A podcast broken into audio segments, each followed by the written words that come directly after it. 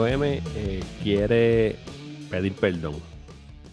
Queremos empezar este podcast pidiendo perdón a la Legión, porque la Legión se ha visto afectada este verano sin poder escucharnos por un claro y flagrante caso de vaguitis.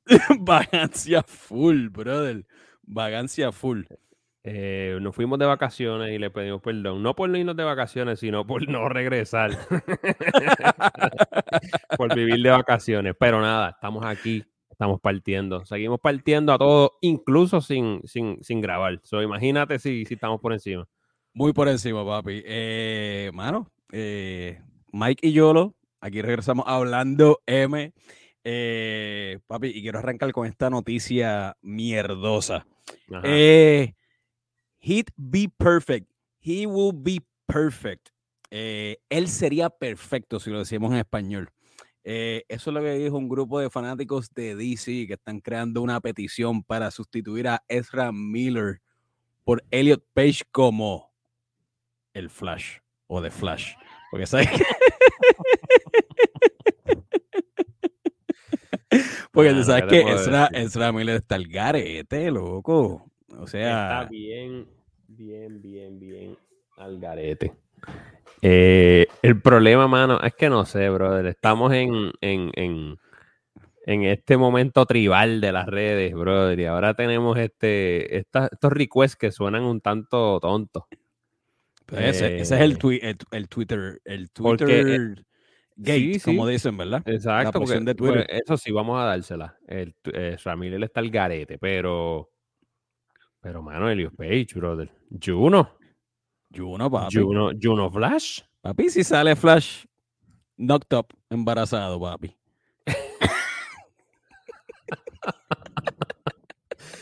bueno, como Thor, ¿verdad? Que, que estuvo embarazado. como yo.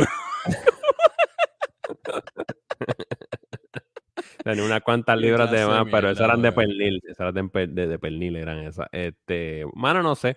Yo creo que esta historia está un poco tonta. Eh, pueden cambiar a Ezra por otra persona, pero como que Juno, eso me suena como que una locura. Es que simple, oye, y para aclarar, Mike y Yolo, Mike y yo, yo hablando en tercera persona, Mike y Yolo, bien normal. Eh, Mike y yo, eh, somos pro, vive como te dé la gana, este, ponte un pistoco en la frente si quieres, sé feliz. este, eh, papi, eh, amor, amor, amor para todo el mundo. Aquí es una cuestión de si el actor o el actor o la hace actriz hace sentido para el, personaje. pero el actor, ¿tú crees que está en el actor? Sí. Eh, si hace sentido para el personaje, exacto, eso es todo. ¿Tú me entiendes? Y en este caso, mi opinión Yo creo es que la actuación no le quedaría bien a él. Honestamente, bueno. Esa línea de ritmo.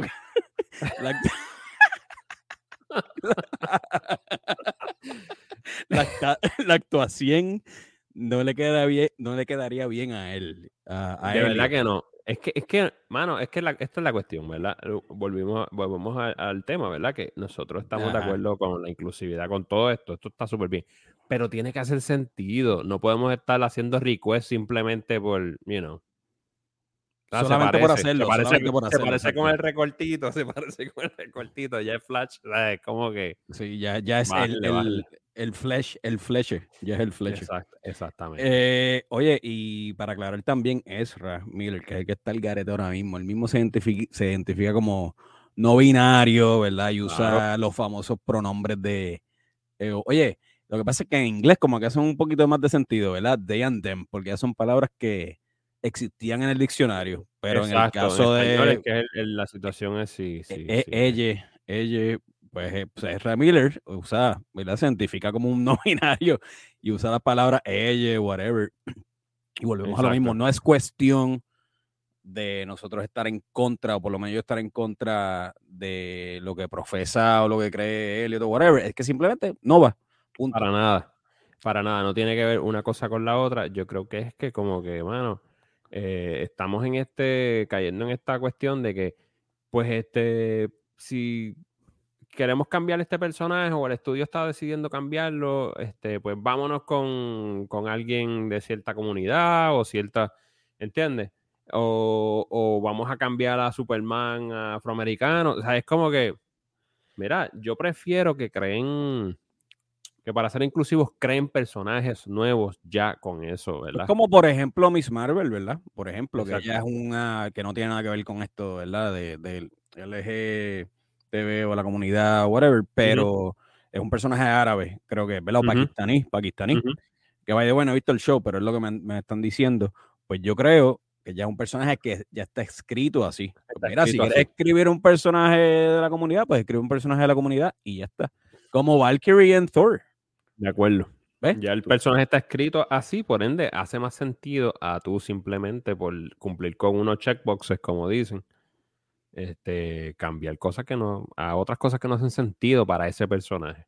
Ahora, ya que es Miller está el garete, y, ¿quién tú crees que es buen reemplazo para él? aparte de Elliot Page como el Flash. Yo digo, mano, mi, primer candidato es Grant Gustin, mano, que es el que sale en la mm. serie de CW, que para mí esa serie es senda mierda. ¿Por qué no darle la oportunidad, verdad? Mi esposa la ve y en verdad cada season que pasa se ve que tiene que CW tiene menos presupuesto, el production value cada vez es más basura. Pero es un buen punto porque quizás este con un buen presupuesto y un buen director eh, sea otro el performance, ¿ves? Exactamente. No, y para mí él como que ah, se lo ha ganado. Sí, sí, lo ha ganado, mano. Sí, sí, ha popular algo que sin, sin el presupuesto, ¿verdad? Y, mano, y aunque la serie es una mierda, el personaje de él como tal, por lo menos, eh, hace eco un poco mejor a lo que es el personaje de Flash como tal, más que el de Ezra Miller, porque sabes que desde el saque a Ezra Miller lo quisieron hacer este tipo cómico, payaso, estilo Spider-Man en el DC, y no, y Flash no funciona de esa manera. Yo creo que para mí Gran Ghosting bregaría. Mano, también yo pensando acá, el chamaco este, el actor este de, de Kingsman, ¿cómo es que se llama? Eh, el que hizo de. el mismo que hizo de. Sí, sí, este, el mismo que hizo de, de Elton John. El que mismo que hizo Elton John. Taron Edgerton. Taron Edgerton. Que tiene un nombre extraño.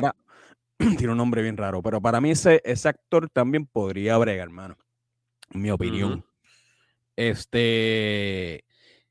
Y no es cuestión de wokeness, vuelvo y digo, pero a veces el, eh, eh, tú no puedes dejar que el wokeness afecte un caso, puedes presionar un caso, como en el caso de Elliot Page, no porque estemos en contra del wokeness, es que simple y sencillamente no va, en mi opinión. Exacto. De acuerdo. Es la opinión de, Hablando M. Eh, quizá no sirve para nada, pero. Quizá no sirve, quizá no le importa anyways. Pero, pero mal que la tuya. Usted no, Quizá.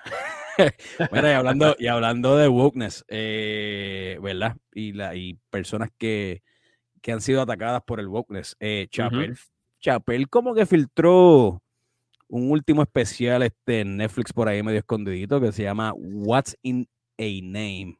¿Qué hay en un nombre? Sí, mano. Eh, fue bien raro porque, como tú dijiste, fue como filtradito por, por Netflix. Para mí, obviamente, a propósito, completamente. ¿Por qué? Porque sabemos que con The Closer eh, fue bien controversial por sus expresiones sobre la comunidad trans, ¿verdad? O las personas transgénero. Eh, abrió un montón de heridas ahí, protestas de todo. Este, los empleados de Netflix salieron del edificio protestando. Eh, eso no afectó en nada el streaming, pero eh, anyway. O sea, no, afectó, no afectó absolutamente nada, a la plataforma, en nada. Exactamente. Entonces sabemos que también Netflix se llevó lo suyo porque Netflix dijo que iba a apoyar completamente el arte, no importa lo que la gente diga, que no iba a censurar. Eh, y, pues, ¿qué pasa? Este especial, lo cool es, ¿verdad? Es que Chapel es básicamente como si combinaras stand-up con un speech, con, ¿verdad? Y porque en realidad es que le están dedicando el teatro de la escuela superior donde él, estudió, que es una escuela especializada en arte, y se, le iban a poner el nombre del al, anfiteatro. Pero en esta escuela, con el wokeness que estamos hablando, hubo un montón de protestas después de The Closer y qué sé yo qué. Y él decide dar este especial, pero no ponerle su nombre eh, al, como te digo, al, anfiteatro. Que eso es lo más bestial que le quedó, lo, más, duro que lo le más quedó. duro que le quedó. Y básicamente haciendo eso, y si lo ven y lo escuchan y eso, denle la oportunidad, el tipo es súper inteligente escribiendo eso, hay que darse, el tipo es una bestia. Es una bestia. 40 minutos de speech o de eh, aceptación de, de, discurso, de discurso. Este, este especial es un fuck you, como dicen a todos los críticos de él. Es literalmente, no me interesa lo que ustedes digan, hay que proteger la expresión artística. Y yo estoy de acuerdo en eso. No sé qué piensas tú. Yo estoy sumamente de acuerdo también. Como te dije, no me lo esperaba. Tú fuiste el que me mencionaste. Mira, un especial nuevo de Chapel. Y después, déjame chequearlo. 40 minutos me sorprendió. Es bien. Se ve que no es nada planificado. Se ve que simplemente como que se grabó el discurso y así, y así mismo él lo tiró. Es una.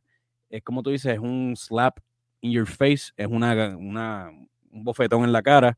Eh, eh, porque también creo que The Closer, que es el especial que hizo antes, que fue donde la, toda la comunidad eh, transgénero, gay, lesbiana, en, Netflix, este, se le fue en contra a él y él nunca, es que tienes que saber leer entre las líneas de la comedia.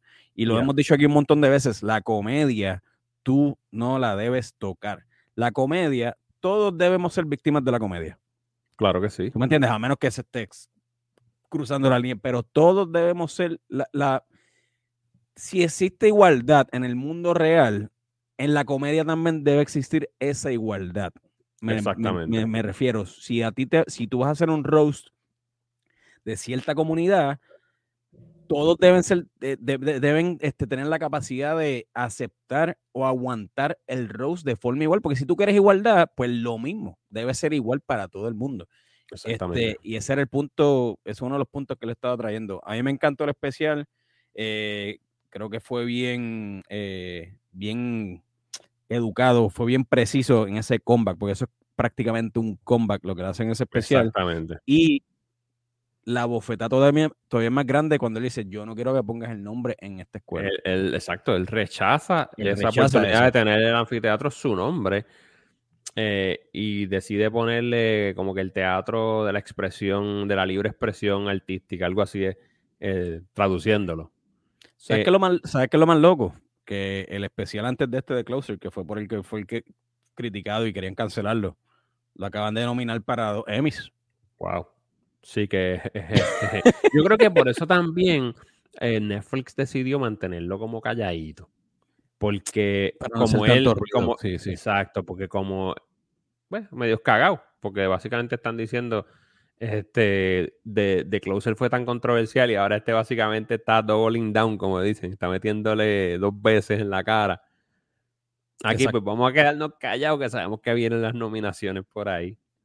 Sí, eh, fue nominado por el mejor especial eh, pregrabado de variedad eh, de Closer. Y entonces, este, las competencias del especial son la reunión de Harry Potter. Wow. Eh, Tony, Bennett, Tony Bennett y Lady Gaga One Last Time, es especial también. Eh, y Adele's One Night Only.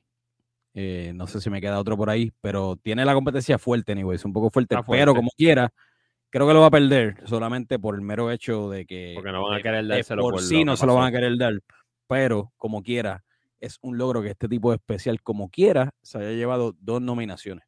Exactamente. que dárselo, hay que dárselo bien exagerado. Es un caballito, es el, comediante para mí más inteligente en este momento. Porque hay muchos comediantes, ¿verdad? Como Kevin Hart, son populares y eso, pero lo que hacen es juidos y, y estupideces, payasas, payasas y ya, pero este tipo es súper, súper inteligente en la forma que escribe. Y también el sentido del humor también hay que recalcar que yo creo que es bien este subjetivo también. Lo que a una persona a uno le gusta, no le gusta a otro. A otro no le gusta, esa es la realidad. También este, hay otra vertiente que es de otro tipo de comedia ahora mismo. Eh, o sea, vamos a ponerlo, Seinfeld, por ejemplo. Seinfeld es todo lo contrario a Chappelle. ¿Verdad? Que lo hemos dicho un montón de Seinfeld no, Seinfeld no, dije Seinfeld, caballo, Seinfeld, Seinfeld. Seinfeld Seinfeld no te habla malo en sus especiales. Seinfeld no, se, no, no, tiende a burlarse de las personas. O sea, que, pero esa es la habilidad de Seinfeld. Es situacional. Él es este. Ustedes han ido a este sitio y se han dado cuenta que la sala la tienen al lado de. cosas así, por ahí pega a sacar cosas, ¿ves? Es bien, él observa mucho, es bien distinto. Es bien distinto, es bien distinto. Pero nada, Netflix se llevó esas dos nominaciones por The Closer y Chapel y, y bueno, véanlo, véanlo, 40 minutos, véanlo, véanlo lo que es una... Vale la pena, un speech, vale la pena. Y hablando de Netflix, Stranger Things Season 4. ¿Lo terminaste? ¿Lo viste? O Appetite for Destruction. Este, season, 2, disco 2. este, sí, mano, lo terminé. A mí, obviamente, Stranger Things, la situación es que yo tengo es que no. Es tanta nostalgia de cuando uno estaba en su adolescencia y en su niñez y eso, que, mano, le dejo pasar todas. Así que este, a mí me gustó, mano. Yo creo para mí que el primer season para mí es un hype, es un season bestial. El season es, es, más bestial porque el primer season también es bien creepy en realidad. Porque ¿Cuál tú no sabes lo que es. cuando este, hay un tributo ahí a las paredes como, como, como, como Freddy Krueger, ¿sabes? Había muchas cosas en ese primer season muy bien hechas. ¿Cuál es el eh, season el que ella se va a buscar a la mamá? ¿Es el season 2 o eh, que Eleven se va a buscar a la mamá? El season 2 o el season 3? Dos o tres, sí, no estoy seguro. esa temporada para mí como que se cae un poco. Se cae, definitivamente. Pero viene este Season 4 ahora y, mano, está demasiado nítido. Yo creo que es lo que tú dices, es la nostalgia ochentosa. Chacho, cuando le meten ahí a Metallica, la meten a todas estas cuestiones. Mano, chacho, durísimo. Eh, que por cierto, eh, estaba, dije, yo no sé por qué dije este Appetite for Destruction, porque la, eh, eh, estaba pensando en Thor, parece. que literalmente fue. Lo, confundiste con Guns, lo confundiste con Guns. Sí, con Guns, que, que, fue porque estaba pensando en Thor, que, que eso es otra historia. Pero anyway, Metallica, perdonen perdonen. Eh, Metallica, eh, Master of Puppets. Master, of, Puppets. Eso fue que te quisiste. Que es otra, otra, sí, que es nostalgia igual, porque uno creció escuchando toda esa, toda esa cuestión, so, bueno, este, duro. Yo creo que ellos saben balancearlo también, porque hay series que es pura nostalgia y poco más. Esta eh, a mí me gustó este season porque es como bien creepy lo que le pasa a los chamaquitos, como, es como más, más terror. No sé si me entiendes es más terror, se va más oscuro por ese lado también. El villano, que obviamente la, teoría o el rumor es que Vecna, el villano de este season, es el que ha estado encargado a cargo del principio, del season 1, ¿verdad? Es el que ha estado tras bastidores del principio. Pero la introducción del personaje de Vecna está salvaje. La forma en que lo desarrollaron, la forma en que lo maquillaron, se ve súper cool. Eh, mano, los elementos, la música, los efectos especiales.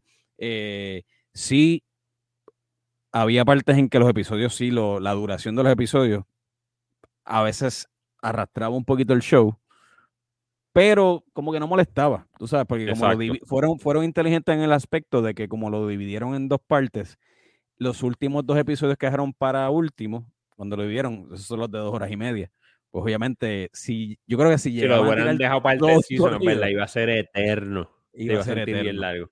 Yo creo que ellos hicieron eso por con toda la intención y estuvo brutal, hermano. Pero algo súper, súper duro de Stranger Things es el efecto, eso mismo, es el efecto Stranger Things en la música, ¿verdad? Porque ya esto lo hemos visto, ya hemos visto que un montón de franquicias han utilizado música vieja de los 80, los 90. Vimos, por ejemplo, de Batman de Matt Reeves este año que usó eh, Something in the Way de Nirvana. Eh, pero este año partieron con este año Stranger Things logra elevar a verdad este performance de la música como Kate Bush que Nadie sabe quién es Kate Bush, solamente los que eran de la generación de los 80. Nadie sabía quién es Kate Bush. No me vengan a decir que ah, yo soy. No, casi nadie sabía. Yo escuchaba a Kate Bush Kate chiquito. Bush, bien escuchaba. Bien fequer, bien. Sí, Legión, pórtense bien, no me tan feca. Pero con una escena bien nítida y con la y lo que le llaman las disqueras, que es algo que las disqueras están haciendo últimamente, es analizar dónde posicionar canciones de su catálogo en series o escenas en específicas para volver a poner esos artistas o cantantes o bandas en los charts nuevamente. Claro, porque por ejemplo, el mismo ejemplo de, de Metallica, ¿verdad? Pues Kate Bush obviamente le revivieron la cajera porque estaba más escondida que, estaba más escondida que Wagner. Pero, tenía un número Metallica, Metallica son unos caballos, llevan. No, son una banda de siempre. Pero aún así, obviamente, los charts de ellos se vieron súper favorecidos al punto de que ellos este, lanzaron en Instagram como que un video este, tocando la canción, sí, sí, para celebrar el personaje de Eddie y todo eso. Eso, eh, imagínate.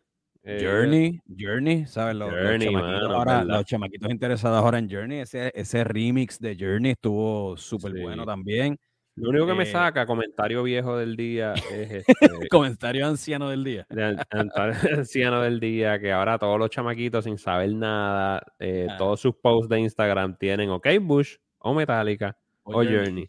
Oh, pero cualquier cosa. Déjame enseñar este plato que me estoy comiendo. Pero no, pero no Separate Ways the Journey, la original. Separate Ways, el remix e, de Stranger Things. Exactamente. Miren este arroz con habichuelas. Mierda. Comentario viejo del Comentario viejo, cínico, papi. Estás llegando ahí arriba. eh, algo súper curioso, yo creo que de Metallica, por ejemplo, es que cuando salió Napster para allá, tú y yo somos de la. Tú y yo, ¿te acuerdas de Napster? La Napster para uh -huh, sí, que ellos, básicamente fueron los que demandaron a Napster cuando el servicio este de, de, sharing. Correcto, y es el sharing. Y se puede decir que es el principio de la digitalización de la música, ¿verdad? Exactamente. Eh, y de la música convirtiéndose en files, eh, ¿verdad? Este, para tú poder compartir.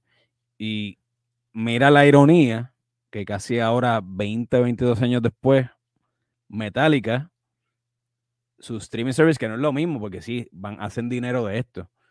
Sus streaming eh, y sus plays suben en Spotify y en todas las plataformas algo que inicialmente ellos, en ese tiempo, a lo mejor hace 22 años, no tenían la visión porque pensaba que era la muerte de la industria de la música. Sí, pero, pero, pero aún así yo entiendo, y esto puede ser mi comentario controversial del día, que otro más, otro más, comentario de viejo. Otro más, que el tiempo le ha dado la razón a Metallica. ¿Por qué? Porque si tú eres este, un consumidor, ¿verdad? Como lo somos todos, a mí me encanta Spotify, pues yo digo, mano, esta tecnología esto es lo mejor, ¿verdad? Pero si tú eres artista, Metallica tiene razón. Porque hoy día lo que cobran los artistas por play o por stream es una basura. So, literalmente, para ellos no les afectó, porque ellos son leyendas, pero tenían razón en el sentido de que las ventas de discos se iban a afectar y se han afectado, porque el artista pequeño no cobra nada. Pero de hecho, Kirk Hammett, que es el guitarrista de Metallica, ah, creo que fue en junio, eh, él dijo, hay un reportaje que salió, creo que en, en, NME, NME, NME, esa revista creo que es británica, eh, diciendo que eh, Metallica warned everyone, o sea, Metallica se los advirtió a todo el mundo con la situación del streaming mucha gente aquí iba a decir que no, porque pues lo, que pasa con el streaming es que tu estate puede seguir viviendo por generaciones del streaming, aunque no vendan más discos, esto y lo otro, pero lo que haces por streaming es una mierda de dinero. Claro. Eso, es lo que pasa. Te digo, si tú pegas, si eres Eso es uno, pero... con un CD o con un disco antes, tú prevendías ya una cierta cantidad de discos solicitados en las tiendas de discos y ya tú, tú hacías, tú canjeabas cajas antes. Ahora, tú, ahora tú canjeas cajas después y tampoco, y lo que pasa es que Metallica sí tiene este, ¿verdad? No un resurgir porque Metallica siempre ha estado ahí, es una banda inconsistente, pero Kate Bush, en el caso de Kate Bush, que ella no tenía un número uno en UK hace 40 años, desde hace 40 años. Stranger Things la pone número uno otra vez en el Reino Unido. Sí, sí, sí. ¿Me entiendes? como hay, varias formas de ver esto. Hay varias formas de verlo, exacto. Pero vamos a decirlo así, Kate Bush ya no está en su prime, Kate Bush ya es una señora mayor, o ya ella no va a vivir de esto, no se lo va, no se va a disfrutar como se lo puede haber disfrutado desde joven, ¿verdad? con otro tipo de modelo. Ahora lo utiliza para, para, que le cubra los depends.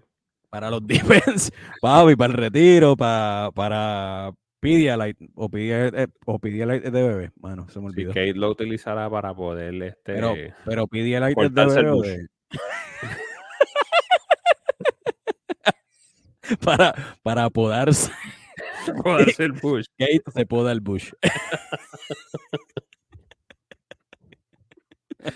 Perdonen, eh, comentarios fuera de lugar. Fuera de lugar, papi. Pero interesante, mano. Eh, Stranger Things. Eh, ese es el efecto Stranger Things. Eh, y de hecho lo vimos en una película como. Lo que pasa es que no sé si queremos movernos a esto. Lo vimos en Thor, ¿verdad? Donde Mm, salió. Queríamos eh, evitar este tema, pero ya salió. Ya que donde, donde, de- donde Taika. Donde Taika. Pero Taika abusó. Taika de- de- de abusó. De-. Taika abusó de Appetite for Destruction. Sí. De Guns N' Roses, brother. Desde el principio, desde el saque. Sí, Mano. eso fue de arriba abajo, seguían saliendo canciones. Yo, wow, camisas, de todo, mano, por todos lados. Ca- camisa, posters.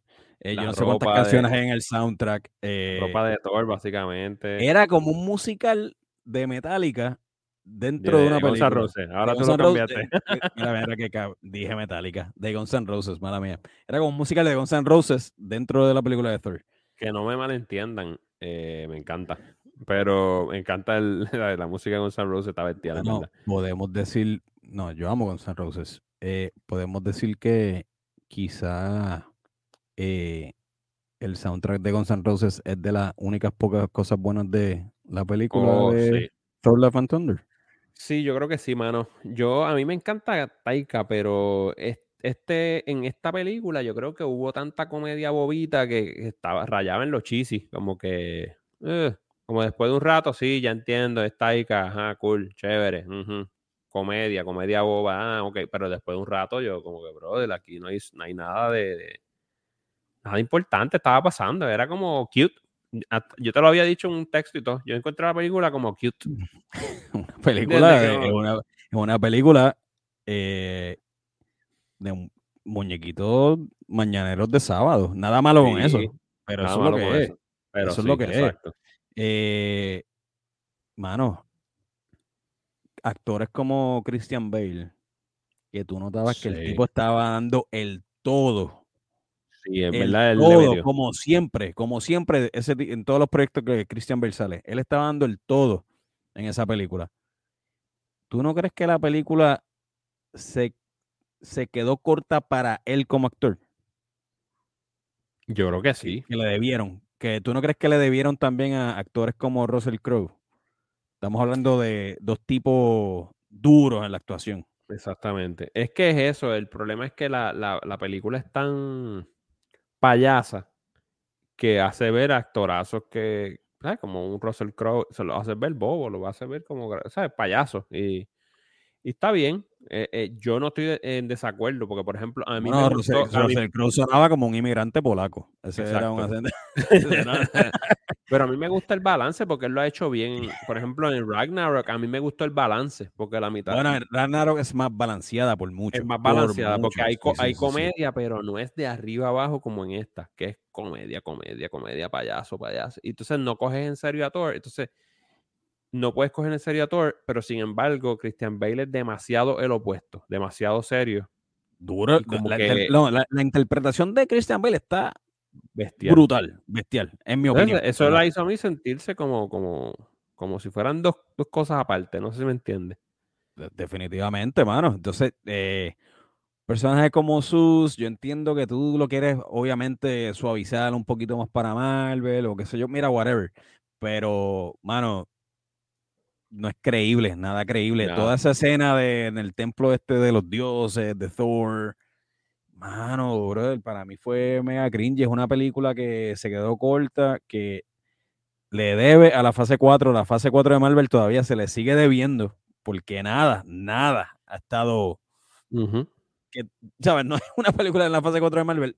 Maybe eh, eh, No Way Home, quizá, que es un Ujú. fanservice full. Eh, y maybe Shang-Chi, que tiene sus partes. eh, pero Thor se quedó corta. Esta era la película del verano de Marvel. Este es el verano de Marvel. Definitivamente, Y, definitivamente. y no llegó. Eh, Y también la película se notó, no voy a dar mucho detalle para que la gente no piense que, que- que estamos en contra de ciertas cosas, pero también la película fue como que media woke, como que forza- forzando la, la- la cuestión woke también. bueno, pero eso lo eso ya lo vas a esperar de, de esto, de esta, de Sí, esta porque. Taika yo Ya. sé que sí, que, que, que él, yo hemos visto esto de él más en, en cuestión de la inclusividad de los nativos, porque él lo es. Él lo es. Sí, sí, sí. Este, No, no, no, no, él es new- eh, pero había una escena que era neozelandés, ¿verdad? literalmente, sí, pero de eh, los pero- nativos de, Nueva Zelanda- eh, Sí. de Nueva Zelanda. exactamente. Eh, pero aquí también se notó, bien exagerado, como que forzado, ¿me entiendes? Eh, y nada, whatever, es como que una película que ni fu ni fa, chévere, eh, entretiene. El correo de pero Guardians, ¿cuánto sale el correo de Guardians? Que fue como medio engañoso casi también nada, mano, sí, como los primeros cinco como que- exactamente. Para un chiste literal también, para una payasada y se fueron. Historia, o sea, esto no hace absolutamente nada para mover la historia. Bueno, yo creo que ninguna película de Marvel últimamente, porque Doctor Strange tampoco para mí ha movido, movió la historia. Es que So- yo creo que es que Yo no sé, creo están que como, el como stalled, snap- están como estancados un poco. Yo creo que el snap los clavó en la, en, les hizo un agujero en la, en la historia. Cuando, cuando Thanos hizo el snap, parece que perdieron la mitad de los libretistas, que sucio. Este, pero no, literalmente es como que, espérate, esto pasó aquí en el in-between de cuando el snap, de- o sea, eh, se complicaron ellos la vida, yo creo, de una forma que, que se está notando. Porque Se están tratando de llenar los agujeros y no, no hay cómo llenarlos. Están como que en un boquete últimamente. Ya, ya, eh, mano, no íbamos a hablar de esto.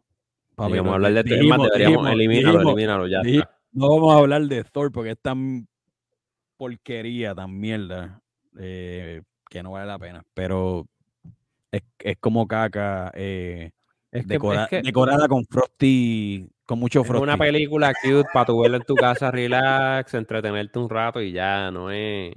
No Hoy lo me preguntaron, hoy me preguntaron, ¿debo, ¿debo ir a ver Thor en el cine? Y dije, mano, mira, espera a Disney Plus, espera que salga en Disney Plus sí. y, para el carajo, ya, olvídate de eso. No es nada. Papi, pero hablando de cosas buenas, con esto nos vamos. ¿Qué tiene hablando M para recomendarle a la Legión esta semana? Hermano, hay una serie que yo no sé, no, no me he puesto a leer mucho, no sé si está, si le podemos decir que está under the radar, que está este, Está medio underrated. subestimada. Está subestimada. Oh, sí. Eh, pero esta serie, hermano, se llama The Bear. En, en, en- la puedes encontrar en Hulu, pero es de FX en realidad. Este, esta serie está brutal, mano. Este, porque esta serie es la historia de este chamaco eh, que pierde a un ser querido. Este ser querido le deja el, restaurante como, herencia, básicamente, o ¿sabes? se lo deja a él. Y él es un chef que trabajaba en uno de los mejores restaurantes del mundo y ahora se va al restaurante que le deja ese ser querido para tratar de levantarlo. Lo brutal es la interacción en la cocina entre todos los protagonistas y todo esto, mano, se siente tan real. El Dura, estrés, mano. Sí, el sí, sí. pace. La dirección buena, lo- lo- lo- las tomas de la cámara, los, de- los detalles con la comida. Está eh, brutal. está buena, está Y, buena, y una genialidad del show es que te lleva en este, ¿verdad? A esta velocidad frenética todo el tiempo. Y de momento hay uno de los capítulos ya casi al final donde hay un monólogo que para de completo este, este, ¿sabes? Este, esta acción frenética y te baja el- la velocidad del show a una forma, pero está hecho tan y tan bien.